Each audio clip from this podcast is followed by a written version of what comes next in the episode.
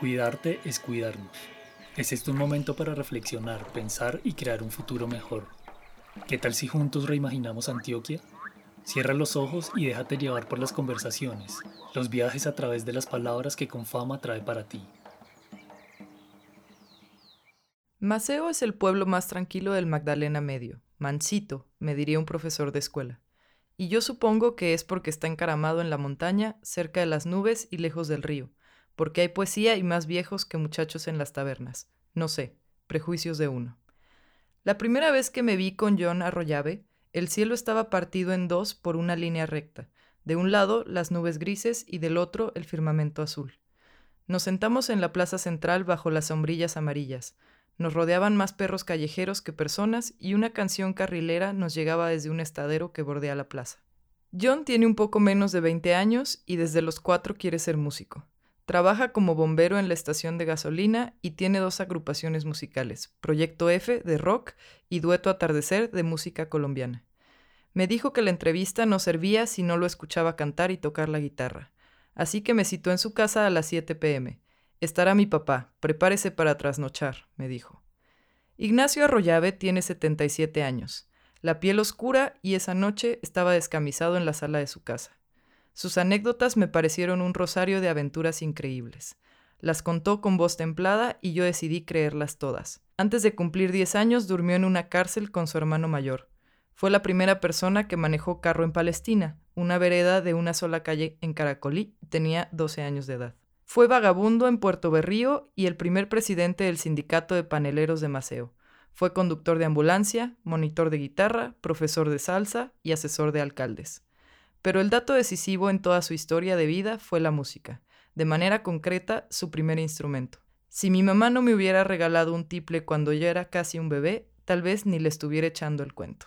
Me montaba en una mesa y agarraba a cantar y empezaban a echarme moneditas en el, en el, tip, en el tiplecito, ¿Así? pero sin hacer tonos, pues tocando así, haciendo así. Y entonces empezaban a echarme monedas, a echarme monedas, hasta que yo ya no podía con el tiplecito. Mi mamá se iba, las rascaba y las empacaba en un talego. Estuvimos en Puerto Berrío, Medellín, Cisneros, eh, recorriendo. Nos conocimos un primo que no sabíamos que éramos primos, se llama César García, que nos, nos hicieron aquí en Maceo tres, en Puerto Berrío un homenaje a nivel departamental. Y aquí en Maceo dos alcaldes nos, nos, nos, han hecho dos homenajes. Él tenía su guitarra ah, y yo tenía mi guitarra y empezamos a, empezamos a, hacer, a hacer cositas, a montar... Ah, allá en la allá. allá en la fin. ¿Vos te sabes esta canción? que salían del Ajá, te, entonces yo de pronto no, no tenía en esa época unas canciones definidas. Cantando, me ponía a cantar canciones y cantaba canciones, cantaba tanguito y cantaba cositas por ahí. Entonces empezamos a, a montar, a montar cancioncitas, hombre, que montemos este bolero, que montemos esta cancioncita, que montemos esta, y empezamos a montar cancioncitas. Y empezó la gente, los, el, el global. Ignacio, ¿usted por qué no se va para la casa el sábado por la tarde? Nos comemos una merienda y, y nos cantan unas cancioncitas. ¡Pum! Allá llegábamos. Eh, entonces decía don Fulano, mm, eh, y, ese, y ese don Fulano tenía como tres muchachas. ¿Usted por qué no va a mi casa eh, el sábado por la tarde? Nos cantamos y ¡pum! Y me sentaba con una pie de una muchacha me sentaba al lado y canto. había había un, un, señor en la Casa de la Cultura, Fabián Sierra. En los siete años que estuvo en la Casa de la Cultura, eso era, eso era festivales, hacíamos festivales. Digo hacíamos porque él siempre me llamaba a mí. Sí, yo me montaba en una moto, hace muchos años yo me montaba en una moto y, y él se montaba de parrillero con un megáfono y salían.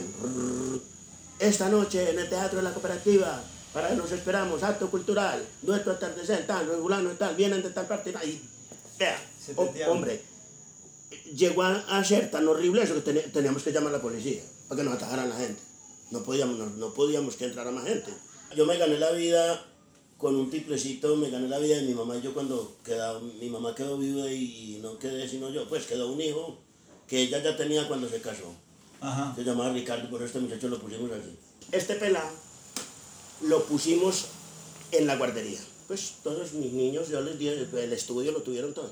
Y lo pusimos en la guardería.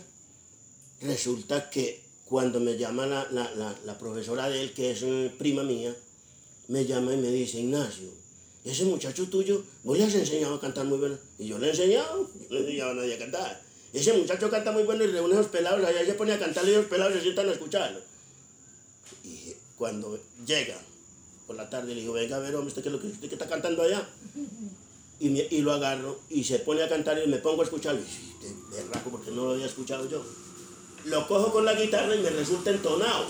Entonado con la guitarra. Usted es un berraco. Taque, taque, taque, taque. Mejor dicho, adelantándole para salirnos ligero.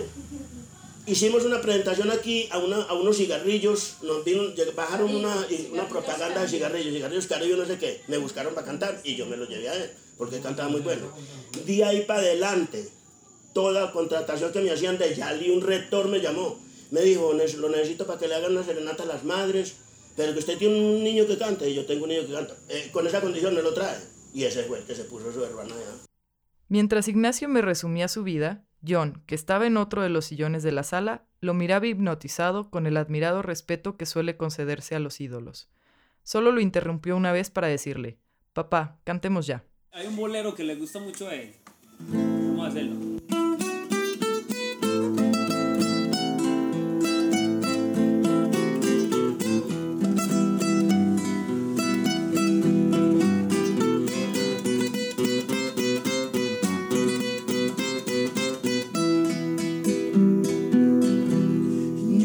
Que tú comprendes la pena que hay en mí que estando yo a tu lado se acaba mi sufrir.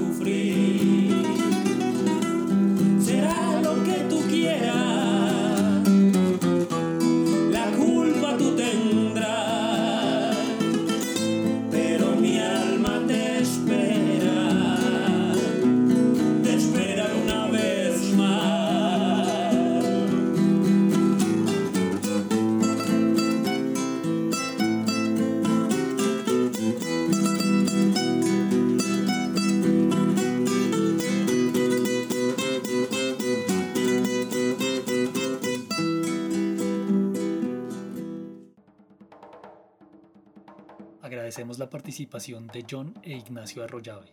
Este podcast fue realizado por Puente Consultorías Culturales para Confama, porque cuidarnos es cuidarte. Si quieres saber más de los servicios de Confama, llámanos al 018000 415 455 o entra a www.digital.confama.com y descubre lo que tenemos para ti.